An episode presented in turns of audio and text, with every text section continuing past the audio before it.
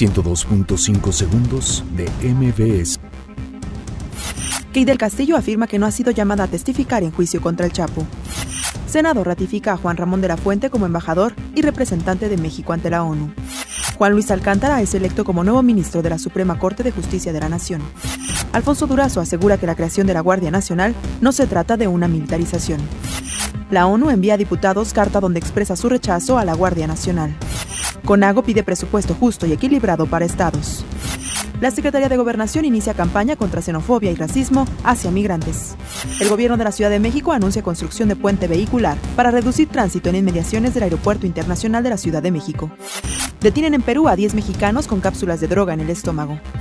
Donald Trump y Vladimir Putin coinciden en que el Estado Islámico fue derrotado en Siria. 102.5 segundos de MBS Noticias.